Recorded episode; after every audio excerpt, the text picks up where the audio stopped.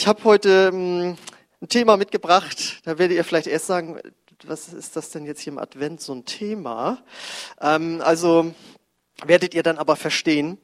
Ähm, wenn man so Fernsehen anmacht, ins Internet reinguckt, scheint es ja nur ein einziges Thema zu geben auf der ganzen Welt. Obwohl ich mich nicht ganz sicher, ich glaube in Deutschland ist es besonders stark ausgeprägt und das ist ja der Klimawandel. Und was die Sache dort so brisant macht, ist ja der daraus resultierende, so gesehene Weltuntergang. Da möchte ich mal ein Zitat mitbringen aus der renommierten äh, Zeitung Die Zeit. Da schreibt der Autor, von alten Mythen bis zu aktuellen Filmhits. Die Menschheit hat sich zu allen Zeiten gerne mit ihrem Ende befasst. Deshalb bemerkt sie nicht, dass es jetzt soweit ist. Ja, also es geht um nichts anderes, nichts weniger als den, den Weltuntergang. Habe da jetzt auch so eine, sag ich mal, äh, Umweltgruppe sich gegründet, die nennt sich Rebellion Extinction. Das bedeutet so viel wie wir rebellieren gegen unsere Auslöschung als Menschheit. So, also das ist schon ziemlich hoch angesetzt alles. Und dann äh, ist natürlich die Folge, wenn man das immer hört, dass es jetzt schon so ist, dass Kinder und Jugendliche Angststörungen bekommen aufgrund des Themas. Und dass äh, schon ähm, Artikel geschrieben wurden mit dem Titel, ähm, wie kann man mit seinen Kindern über die Klimakrise sprechen? So, ja. Und als ich das dann so las, also als das mit dem Weltuntergang mir so deutlich wurde, dass es darum geht in den Medien, dann dachte ich, Moment mal, das ist doch eins von unseren Themen. Immerhin hat Jesus gesagt in Matthäus 24, 14, könnt ihr jetzt sehen, die Botschaft vom Reich Gottes wird auf der ganzen Welt gepredigt werden, damit alle Völker sie hören. Und dann erst wird das Ende kommen. Das ist erstmal schon mal wichtig. Es geht da nicht um Gradzahlen, äh, sondern hier sagt Jesus eindeutig, das Ende wird erst dann kommen, wenn das Evangelium von Jesus Christus auf der ganzen Welt allen Völkern und so ähm, gepredigt worden ist. Ähm, aber darum geht es mir jetzt nicht, also jetzt um den Klimawandel versus das, was die Bibel sagt, sondern äh, mir geht es darum, ja, es, es ist so. Es gibt das Ende der Welt. Wir sind nicht im Buddhismus, wo es einen ewigen Kreislauf irgendwie gibt, sondern die Weltgeschichte geht auf einer Linie einem Ende zu. Und du fragst dich jetzt vielleicht, ja Mensch, also jetzt so Advent, gehe ich schon mal in die Kirche? Warum denn jetzt hier so ein, so ein Thema hier? Das ist das absolute Adventsthema. Denn Advent kommt aus dem Lateinischen und bedeutet Ankunft. Und die Kirche hat vor vielen Jahrhunderten dieses Fest eingerichtet als Vorbereitung auf Weihnachten, damit man sich daran erinnert, Jesus Christus, also Gottes Sohn, ist auf die Erde gekommen. Er ist da angekommen, seine Ankunft. Das wissen viele auch noch, dass es darum geht. Was viele aber nicht mehr wissen, auch Christen aus unseren Bereichen hier so, ähm, dass die Kirche dieses Fest damals auch eingerichtet hat, dass man sich daran erinnern soll, soll, dass Jesus wiederkommen wird. Und deswegen war interessanterweise die Adventszeit damals eine Fastenzeit. Muss man sich mal vorstellen. Kein Kaffee trinken, sondern Fasten. Ja, ist also etwas, hat sich etwas umgedreht. Ja, aber nochmal, um das ganz klar zu sagen, es geht um die Ankunft Jesu, Weihnachten, und es soll daran erinnern und uns dass Jesus auch wiederkommen wird. Jesus wird auf diese Erde wiederkommen, allerdings nicht als kleines Baby. Dazu komme ich dann noch. Und ähm, jetzt sagst du, ja, aber muss man denn das dann jetzt hier bringen irgendwie so? Und wer hier schon ein bisschen länger in der Gemeinde ist, ich habe fast jedes Jahr um diese Jahreszeit einmal darüber gepredigt. Ja, wisst ihr, also das Neue Testament hat 260 Kapitel. Und wer die letzten 13 Jahre aufgepasst hat, kann mir sicherlich sagen, wie oft in diesen 260 Kapiteln vorkommt, dass gesagt wird, Jesus Christus wird wiederkommen. Hat das noch jemand im Kopf? Gib einen Pluspunkt, wenn du das. 318 Mal. 318 Mal. Da ist es, glaube ich, angemessen, wenn man da einmal im Jahr dran erinnert, oder? Und es soll uns eben äh, einen anderen Blick auf die Zukunft geben, denn wie ich schon sagte, bei Kindern und Jugendlichen löst das auf dieser Seite ähm, äh, Ängste aus. Bei uns soll das aber nicht so sein.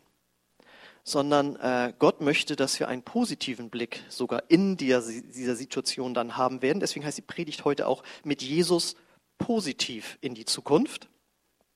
Also da fliegen wir gerade mit Jesus in die Zukunft und für alle, die da zart beseitigt sind, ist es keine militärische Rakete, sondern es ist Cape Canaveral, eine zivile Rakete. Alles klar, ja? Gut.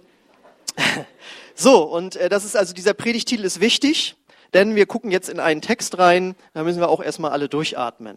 Denn da sagt Jesus höchstpersönlich, also Jesus, der gesagt hat, liebe deinen Nächsten und all diese wunderbaren Sachen, hat sagt Folgendes. Lukas 21, Kapitel, ähm, Kapitel 21, 25 bis 28.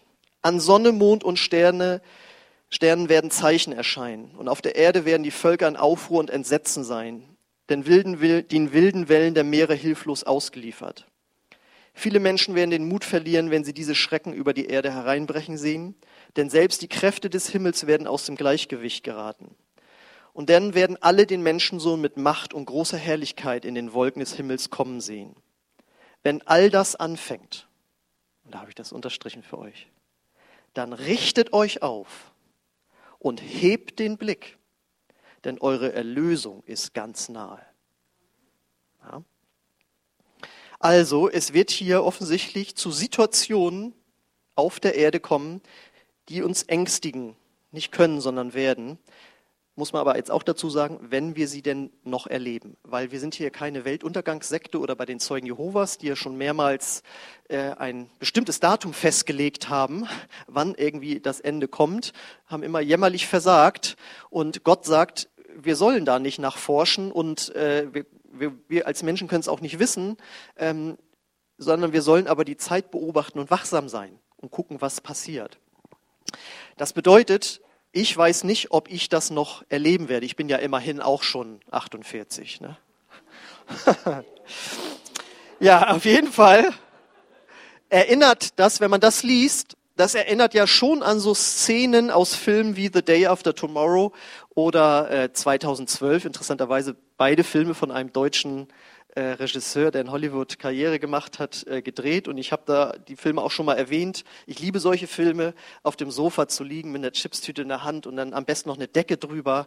Und dann, alles ist so schön so. Und dann siehst du da, wie sie da im Sturm kämpfen und, und du bist aber in Sicherheit. Und also hat auch so psychologische Hintergründe sicherlich. Ja, also das hört sich allerdings tatsächlich so an, wie Szenen aus diesem Film. Und jetzt ist aber das Krasse, dass dieses doch angsteinflößendes Szenario von einem freudigen Ereignis unterbrochen wird. Nämlich, Vers 27, der Wiederkunft von Jesus. Und dann werden alle den Menschensohn mit Macht und großer Herrlichkeit in den Wolken des Himmels kommen sehen. Hier sehen wir die Wiederkunft Jesu, die nicht so ist wie seine erste Ankunft, als kleines Baby hilflos in einem Stall, sondern hier kommt er mit großer Herrlichkeit und viele werden solche Augen machen und dann heißt es, die Christen hatten doch recht.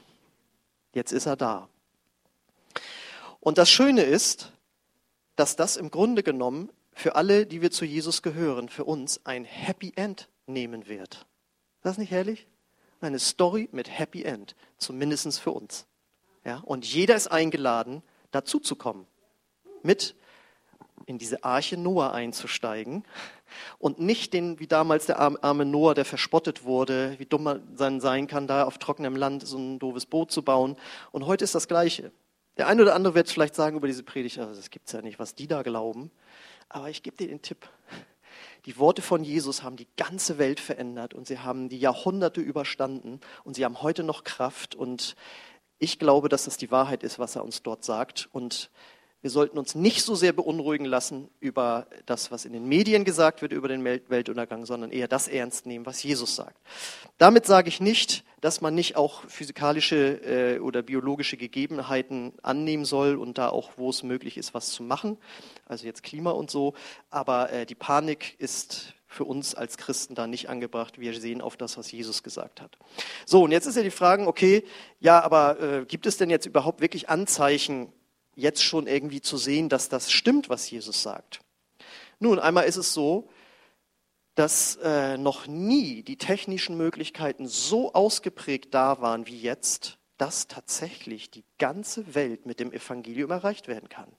Ich lese ja gerade die Biografie von Steve Jobs, dem äh, Gründer und langjährigen Leiter von Apple, ja, der äh, den Homecomputer und äh, dann eben auch das Smartphone im Grunde genommen allen Menschen so äh, geschenkt hat, sag ich mal so, mit all den Vor- und Nachteilen. Aber es ist jetzt eben so, äh, jeder auf, auf der Welt möchte ein Smartphone irgendwo haben. Ja, und überall wird zugesehen, es wird sogar, glaube ich, jetzt geguckt, dass man per Satelliten und so weiter sicherstellt, dass überall wirklich auch äh, die Nachrichten hinkommen können, auf der ganzen Welt. Und rein theoretisch kannst du dann jetzt hier eine Predigt über Jesus irgendwo im Amazonas im Regenwald dann lesen. Ja, wenn du dann dein Handy hast und äh, entsprechend äh, Zugang da. Das ist heutzutage möglich.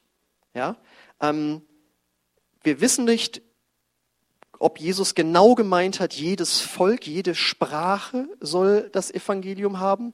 Ja, es gibt noch viele Völker, die haben kein, nicht mal ein neues Testament in ihrer Übersetzung, aber es gibt viele Missionsgesellschaften, die arbeiten heftig daran, in alle Sprachen das zu übersetzen geht es darum, dass es in jeder Volk ein, eine, eine Gemeinde es wenigstens gibt. Das wissen wir nicht so ganz genau. Deswegen kann, kann ich mich auch nicht festlegen, äh, zu sagen, in zehn Jahren haben wir alle das Evangelium, dann ist es soweit. Ja?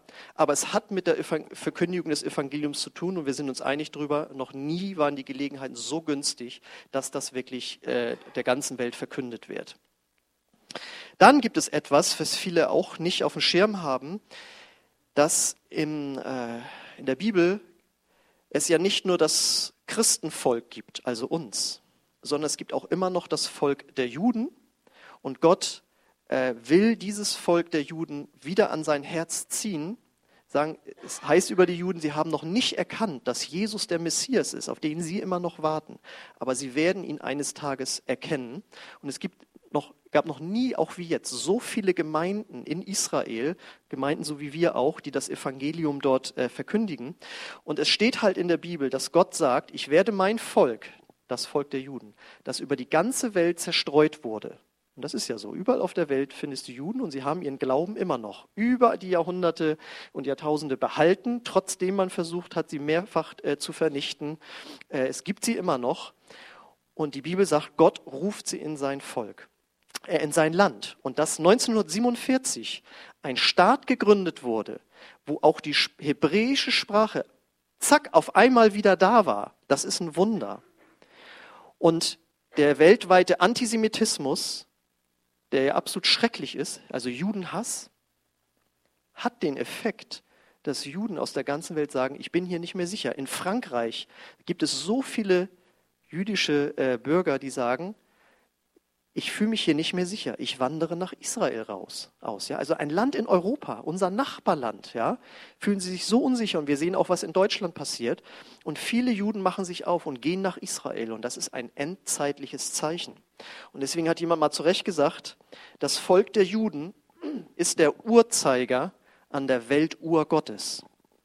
Deswegen guckt nicht nur darauf, äh, was bei uns hier im Land richtig oder falsch läuft, sondern guckt immer auch, was wird über Israel berichtet. Und da würde ich nicht nur danach gehen, was ähm, öffentlich-rechtlich berichtet wird, sondern gibt es auch viele äh, Seiten, wo direkt aus Israel berichtet wird, auch von christlichen Seiten. Da kriegst du nochmal eine ganz andere Sicht.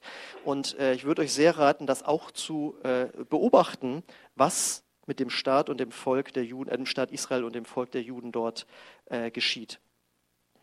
Ähm, dann muss man ja sagen, diese Klimakrise, ähm, berührt ja besonders die jüngere Generation. Und wenn man nicht nur die Angststörung da in Betracht zieht, sondern auch welche Wut bei einigen da ist, also es ist nicht auszuschließen, dass es tatsächlich auch mal so etwas wie Ökoterrorismus geben wird. Ähm, und wenn diese Krise so viele berührt, Menschen berührt, dass man dann sagt, wir brauchen sowas wie eine Weltregierung, die dieses Problem in den Griff bekommt. Das kann sein. Es kann aber auch sein, dass es einen Terroranschlag gibt, der alles übersteigt, was wir jemals gesehen haben, wo man sagt, wir brauchen eine weltweite Allianz gegen Terrorismus. Es kann aber auch Kriege geben, wo man sagt, äh, wir müssen hier als Welt noch enger zusammenrücken, wir müssen noch mehr, äh, auch was Datenschutz angeht, zurückfahren, damit Geheimdienste Zugriff haben auf alle Daten, die wir ja nun mal alle jeden Tag, wenn wir mit Internet zu tun haben, dort einspeisen. Und die Bibel sagt, ähm, es wird jemanden geben, das ist der sogenannte Antichrist, der äh, wird eine Weltherrschaft anstreben und auch durch die Technik sind dort heute Möglichkeiten, äh, die es vorher nicht gab. Dazu gehört alles, kennt ihr sicherlich auch, äh, mit der Zahl 666 und so weiter. Das heißt, dass man nur noch kaufen und verkaufen kann, wenn man äh, sich dieser Weltregierung irgendwie angeschlossen hat. Und wenn man überlegt, was jetzt abgeht, dass ja die Staaten eigentlich möchten, dass das Bargeld abgeschafft wird und du nur noch digital kaufen und verkaufen kannst. Und ich dann Berichte sehe, ähm, wo es gibt eine Firma in Skandinavien, glaube ich, da haben schon fast alle Angestellten sich einen Chip äh, reinschießen lassen, wo sie halt bloß an die Tür, dann können sie sofort rein und wie, wie toll sie das finden und so weiter, ist noch freiwillig. Aber es ist ja schon so, wir haben so viele Kreditkarten in der Tasche und, und Personalausweis, wenn der wegkommt, wäre doch viel praktischer, wenn wir alles auf einem Chip hätten, der hier rein äh, äh, injiziert wurde. Und dann können wir damit sub einmal bezahlen und so weiter. Und du denkst, Alter, krass, da steht in der Offenbarung drin, ja, dass dann, äh, man muss sich dem dann angeschlossen haben und so. Also es sind alles Zeichen, dass es in die Richtung gehen kann. Ähm, und wie ich schon sagte, es könnte ein Krieg oder so sein, der sowas ähm, hervorbringt, dass es eine Weltregierung gibt. Denn Jesus spricht ja auch davon. Ich habe jetzt übrigens nur Texte aus dem Lukasevangelium genommen, einen längeren Abschnitt und da auch nur drei Segmente, weil das sonst viel zu viel würde. Aber lest euch das gerne durch, Lukas 21 und auch in den anderen Evangelien wird das ja ergänzt. Wir lesen auf jeden Fall in Vers 10 bis 11. Und wenn ihr von Kriegen und Unruhen hört, geratet nicht in Panik. All diese Dinge müssen kommen, doch das ist nicht das Ende. Und er fügte hinzu, Völker und Königreiche werden einander den Krieg erklären. Es wird Erdbeben geben, in vielen Ländern werden Hungersnöte und Seuchen auftreten und am Himmel werden schreckliche Dinge und gewaltige Zeichen erscheinen. Auch hier ist interessant, dass die Statistik, was ähm, Erdbeben und Naturkatastrophen angeht, äh, sagt, dass das tatsächlich zugenommen hat. Auch wenn man abrechnet, dass früher da nicht so viel aufgezeichnet wurde, ist ein klarer Trend zu erkennen, es wird mehr. Und da kommt jetzt der Klimawandel dann noch erst dazu. Also ähm, ich habe mal eine Predigt reingeguckt von vor drei Jahren, als ich Sachen aufgezählt habe, da kam der Klimawandel noch gar nicht drin vor. So, der ist ja jetzt erst dazugekommen. Also es passt zu dem, äh, was Jesus sagt. Aber auch hier wieder etwas Positives, wieder für euch unterstrichen, geratet nicht in Panik. Das ist das, wie Jesus sagt, wie wir damit umgehen sollen. Wir als Christen sollten nicht überrascht sein, sondern vorbereitet. Und dazu gehört auch, dass an einer anderen Stelle, auch dort, aber ich habe es wie gesagt nicht alles, ich wollte euch da nicht mit zuballern, ähm, spricht Jesus auch von einer zunehmenden Christenverfolgung. Und die, muss man auch sagen, statistisch gesehen, war noch nie so groß wie in diesem Jahrhundert im 21. Jahrhundert. Das merke ich gar nichts von. Ja, hier in Deutschland nicht. Aber weltweit gesehen, die Zahl der Christen nimmt ja auch immer weiter zu. Ja? Aber äh, statistisch gesehen hat es noch nie eine so große Christenverfolgung gegeben wie jetzt. Und daraus ergibt sich, meine ich, doch logisch für uns, dass wir hier, die wir in Frieden, Freiheit und Wohlstand leben dürfen, unsere Möglichkeiten und die Zeit nutzen müssen. Zumal wir hier immer noch alles machen dürfen. Wir dürfen auf die Straße gehen, hier öffentlich versammeln, wir dürfen einladen, wir dürfen übers Internet gehen. Aber ich habe mir lange nee, nicht lange, aber ich habe mit mir gerungen, ob ich das alles jetzt ganz klar benenne. Aber es gibt Kräfte, auch in unserer Gesellschaft, die mögen nicht das, was wir sagen. Da geht es weniger um noch zurzeit noch nicht darum, dass wir sagen, Jesus ist der einzige Weg, aber es geht um bestimmte äh, Werte, für die wir stehen.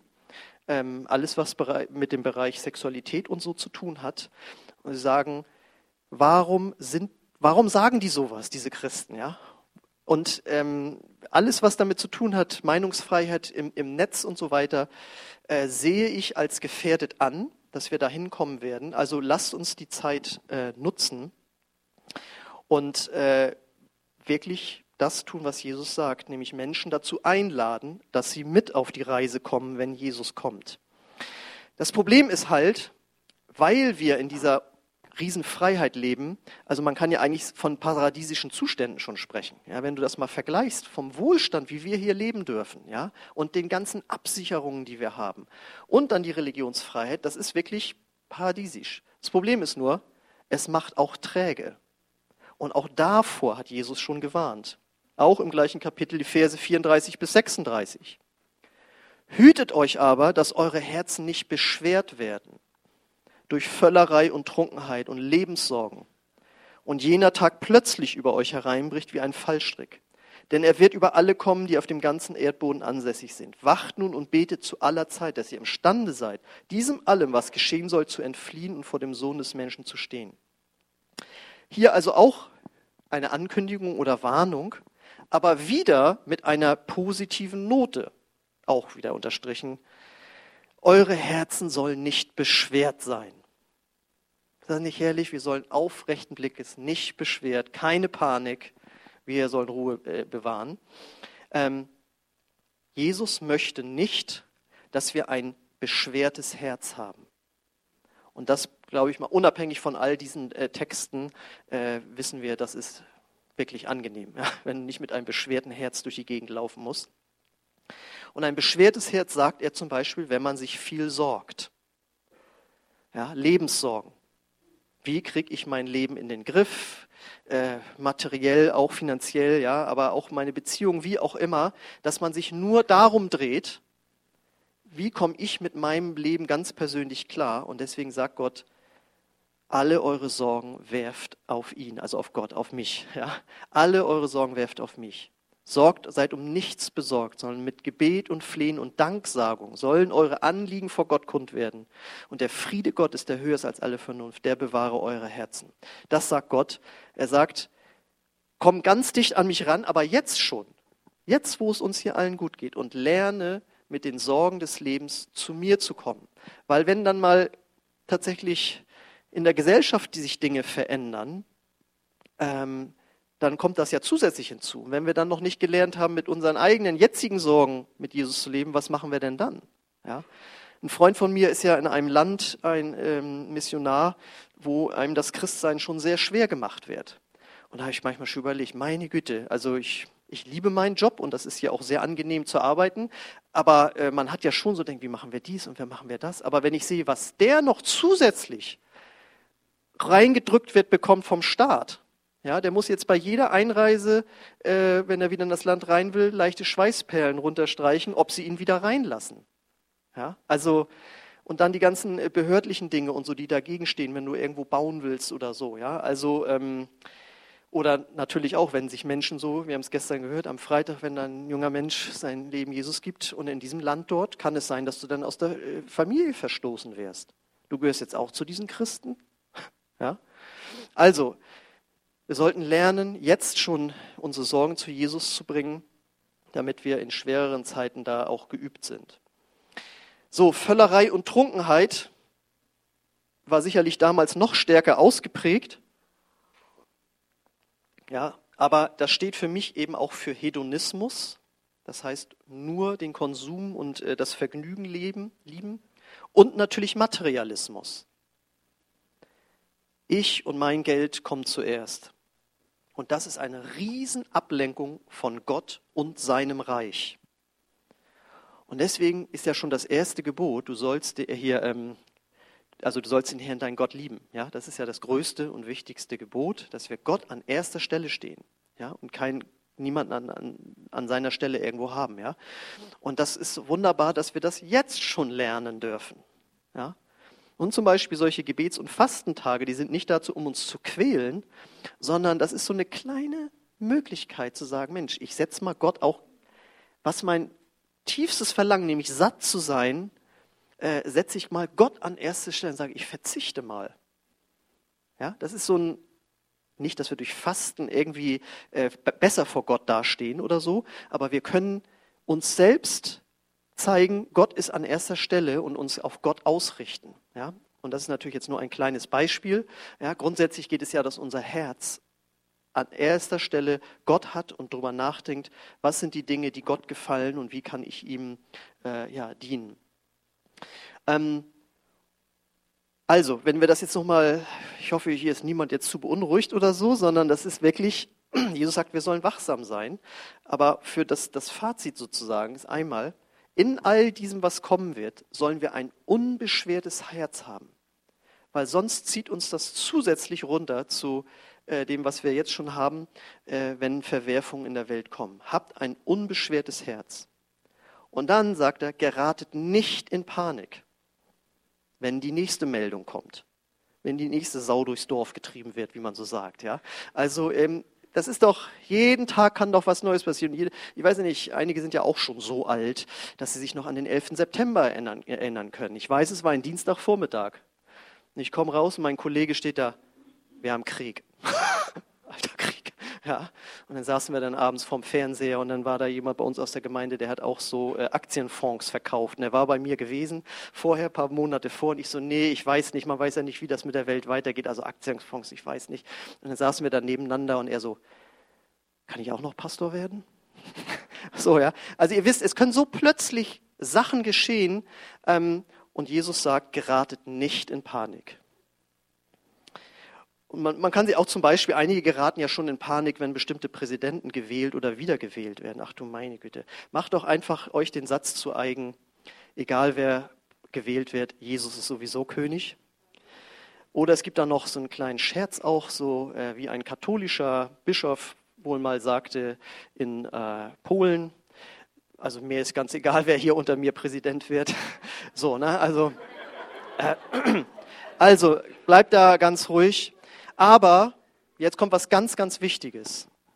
Die Bibel sagt eindeutig, dass wir beten sollen für die Regierung, weil das einen unmittelbaren Effekt auf unsere Freiheit als Christen haben wird. Das ist das Ding. Also weniger schreien und jammern, der schon wieder und sonst wie oder die, sondern betet für die Regierung, dass sie gerechte und gottesfürchtige Gesetze erlässt und daran müssen wir auch immer wieder erinnert werden. Und, und das ist jetzt aber auch wichtig, überlegt euch sehr genau, wen ihr wählt. Und guckt euch das genau an, was am Ende dann auch für uns Christen da stehen könnte. Da kann ich euch nur einfach zu raten. Ja. Ähm, also, geratet nicht in Panik. Und dann sagte er auch eben, damit ging es ja los, hebt den Blick. Also nicht gebeugt rumlaufen, alles ist so schwer und jetzt ist das auch noch dazugekommen, ja, sondern aufrecht und den Blick nach oben. Ja, wie jemand mal sagte, man kann nicht in die Sonne blicken, ohne dass das Gesicht angeschienen wird. So ist das einfach. Ja. Und so kann man nicht hoch zu Gott blicken, ohne dass etwas von Gott etwas auch mit unserem Gesicht macht. Und damit meine ich jetzt, auf Gott blicken heißt zum Beispiel in sein Wort reinsehen.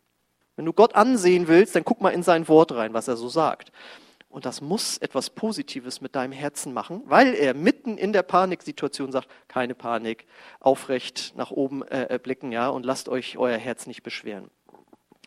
Und deswegen ähm, sollen wir das Weltgeschehen beobachten, aber eben womöglich seine Nachrichten lesen. Ja, was hat der denn Nachrichten? Hat er auch einen Newsticker? Ja, also in meiner Bibel steht, dass im Klagelieder Kapitel 3, 22 steht, seine Gnade ist jeden Morgen neu. Das heißt also, du kannst, ich weiß nicht, wie du das machst, aber ich war auch schon in Versuchung auf dem Nachttisch als erstes irgendwie, oder nee, ich habe ja extra weggelegt, ne? aber nach dem Toilettengang erstmal Handy als erstes so. Äh, doch lieber, lieber erst in die Bibel reingucken. Und da kannst du lesen, oh, seine Gnade ist heute Morgen schon wieder neu. Halleluja. Ja, also das ist dein, Spruch für jeden Tag. Und wenn du das verarbeitet hast, dass seine Gnade schon wieder neu ist, dann kannst du auch bei den Nachrichten gucken, oh, das ist jetzt auch wieder passiert. Und deswegen geht es darum, dass wir eben mit einer positiven Haltung äh, eine Liebesbeziehung zu Gott leben, die geprägt ist durch Kommunikation mit ihm, das heißt Gebet, von ihm hören, dass wir sein Wort lesen. Und wenn wir das lebendig halten, dann fließt daraus logischerweise ein Erbarmen für diese Welt, die dann eben nicht zu, äh, positiv in die Zukunft blickt, wenn diese Dinge geschehen. Wie ich schon sagte, es gibt jetzt schon Menschen. Ja, ich, ich sehe noch da, ich habe da mal so einen Bericht gesehen, dann standen Mitte 20-Jähriger vorm Kohleabbau so mit Tränen in den Augen, dass man das hier sieht. Wie das hier so, ne? weil das ja die Emissionen dann so mit Tränen in den Augen. Ja? Und die Kinder mit den Angststörungen und so. Was soll denn erst passieren, wenn tatsächlich Dinge passieren mit diesen Menschen? Und dann können wir sagen, pass mal auf, ja, die Dinge passieren. Aber wir freuen uns sogar, wir haben unseren Blick nach oben, unsere Herzen sind nicht beschwert, weil wir freuen uns darauf, dass wir hier abgeholt werden. Per Airlift, auch Entrückung genannt. Und bis dahin wollen wir eben Menschen für Gott gewinnen, weil dafür ist Jesus gekommen. Jetzt kommt ja auch nochmal so eine Adventsbotschaft. Ne? Die Erinnerung, Jesus ist gekommen. Ja? Und Jesus ist gekommen als Baby, klein und verletzlich, ist dann groß geworden und hat am Kreuz äh, die Strafe für unsere Verfehlung auf sich genommen. Und daran wollen wir uns an Heiligabend erinnern, dass Gott sich so gedemütigt hat, gesagt hat, ich werde ein Teil dieser Menschheit, damit sie mich besser verstehen können.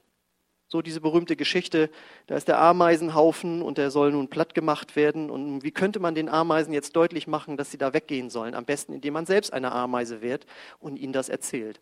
Ja, und so war das auch mit Gott. Er wurde selbst Mensch, um uns zu erzählen, was eigentlich Sache ist, wie wir leben sollten und dass wir daraus Konsequenzen ziehen, sagen, ja Gott, dann will ich mit dir leben.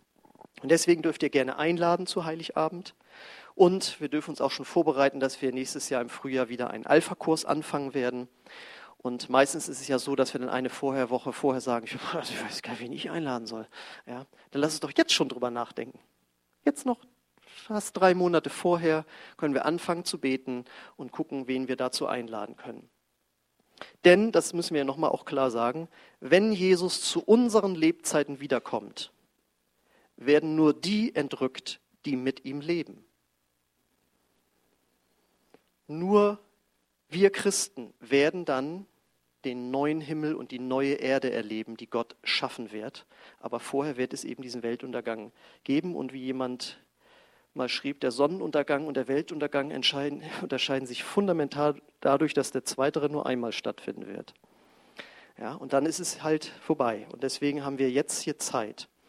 Und jetzt zum Schluss möchte ich halt deswegen nochmal mein äh, persönliches Gedenken hier weitergeben an einen Mann, der vorletzte Woche gestorben ist, der das, was ich hier gepredigt habe, wirklich gelebt hat. Da darfst du mal das Foto machen, das ist nämlich Reinhard Bonke. 79 ist er geworden und äh, gibt wenige Personen, die mich so inspiriert haben, meinen Dienst für Jesus zu machen äh, wie er. Und ähm, wer ihn nicht kennt, weiß, dieser Mann ist in Afrika bekannter als Angela Merkel, Helmut Kohl, Gerhard Schröder oder nimm sogar die amerikanischen Präsidenten. Ja, wenn du einen Afrikaner fragst, der wirklich dort geboren wurde und von da kommt, kennst du Reinhard Bonke, da wird er garantiert Ja, ja sagen. Er hat 79 Millionen Menschen zu Jesus äh, geführt. Und ähm, ich wollte, dass wir da mal kurz in einen kurzen Clip reingucken, der irgendwie zwei Minuten geht oder so. Für die, die ihn nicht kennen, das wäre einfach zu schade aber ich bin ja jetzt auch schon so lange Christ, äh, sind ja auch neue dazugekommen, die ihn vielleicht nicht kennen. Ist das möglich? Könnt ihr da was zeigen? Einblicke zeigen? Genau, das war mir nochmal wichtig. Und äh, neben diesen Zahlen, die man da immer hört, wie viele Menschen zum Glauben gekommen sind, ist eins besonders herausragend bei Reinhard Bonke.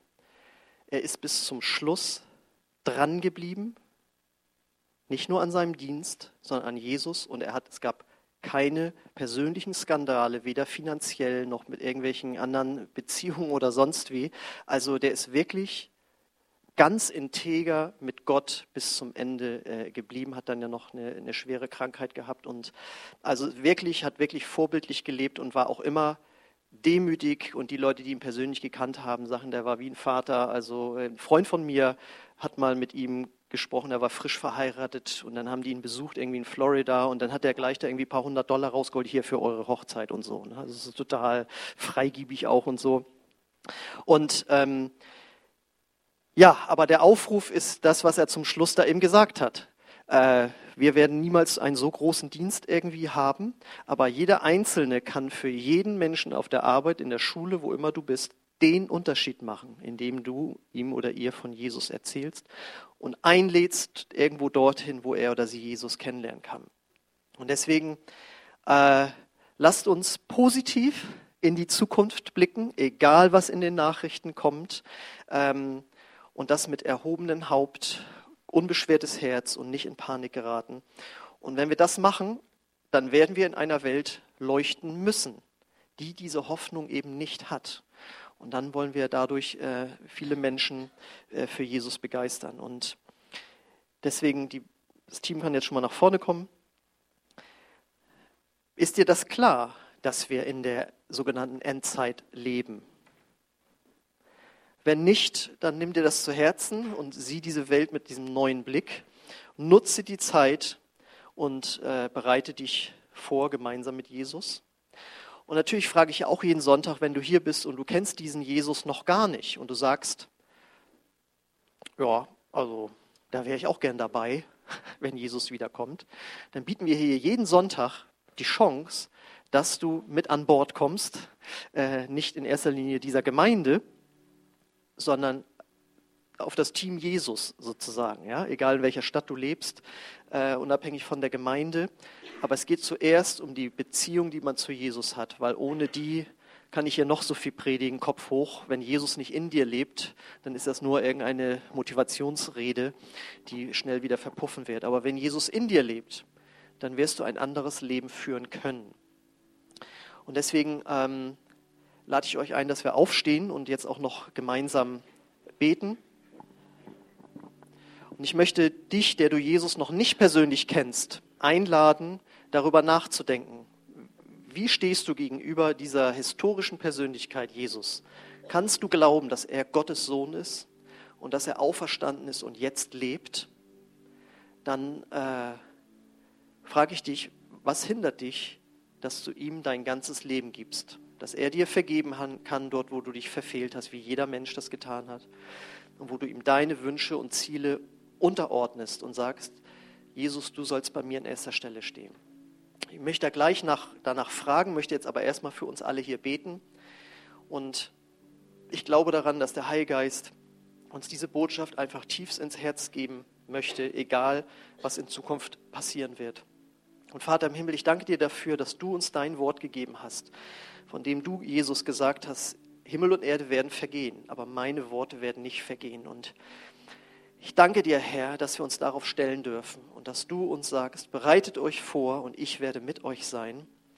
Und ich bete, Herr, komme an gegen alle Ängste, die da sein könnten, über Nachrichten, die da sind. Wir wollen uns nicht ängstigen, sondern wir wollen uns freuen an dem, was wir an dir haben und was wir auch hier in diesem Land haben dürfen. Und ich bete, dass du jedem von uns diese Dringlichkeit neu aufs Herz legst, dass wir die Freiheit nutzen, die du uns gegeben hast, Herr. Menschen für dich zu gewinnen, dass sie mitkommen, wenn du wiederkommst, Jesus. Und wir sagen das, wir begehren das, dass du wiederkommst, uns erlöst aus dieser Welt und dass wir aber, solange es noch nicht so weit ist, hier mithelfen, Gutes zu tun. Und das besteht in erster Linie darin, von dir weiterzusagen. Komm, Heiliger Geist, und erfülle du unsere Herzen jetzt einfach mit Freude und der Zuversicht, die wir brauchen, Herr, für unseren jetzigen Alltag und auch für die Zukunft. Danke, dass du jetzt hier bist und Herzen bewegst.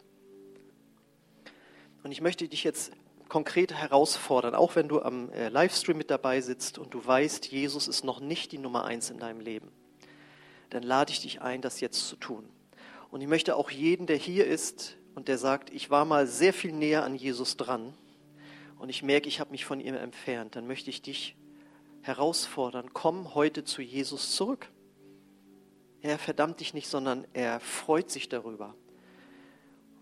Und das ist ein guter Satz. Wir sollen uns nicht reinigen und dann zu Jesus kommen, sondern zu Jesus kommen und er wird uns reinigen.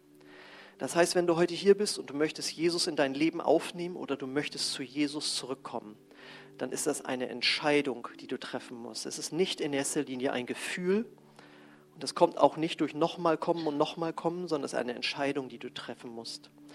Und wenn du sagst, ja, ich möchte das, ich möchte Jesus in mein Herz einladen oder ich möchte zu ihm zurückkommen, dann lade ich dich ein, dass du Gott und mir, während die Augen geschlossen sind, äh, ein kurzes Zeichen gibst, indem du einfach kurz deine Hand hebst und sagst, hier bin ich Gott, ich möchte zu dir kommen oder zu dir zurückkommen. Wer ist heute Morgen hier, der diese Entscheidung für Jesus treffen möchte, dann heb einfach kurz deine Hand als Zeichen für Gott und dass ich es auch sehen kann. Okay, und ich lade uns ein, dass wir jetzt noch gemeinsam beten und äh, Jesus eine Antwort geben auf diese Botschaft. Und wenn du das kannst und da Ja zu sagen kannst, dann bete ich das Satz für Satz vor und du betest es einfach Satz für Satz nach, wenn das deinem Herzen entspricht. Jesus, ich komme jetzt zu dir. Und ich danke dir für mein Leben. Und ich gebe es neu in deine Hand. Komm du in mein Herz. Vergib mir meine Schuld. Ich will dir nachfolgen. Und ich will positiv in die Zukunft blicken, weil du mit mir bist. Amen. Amen.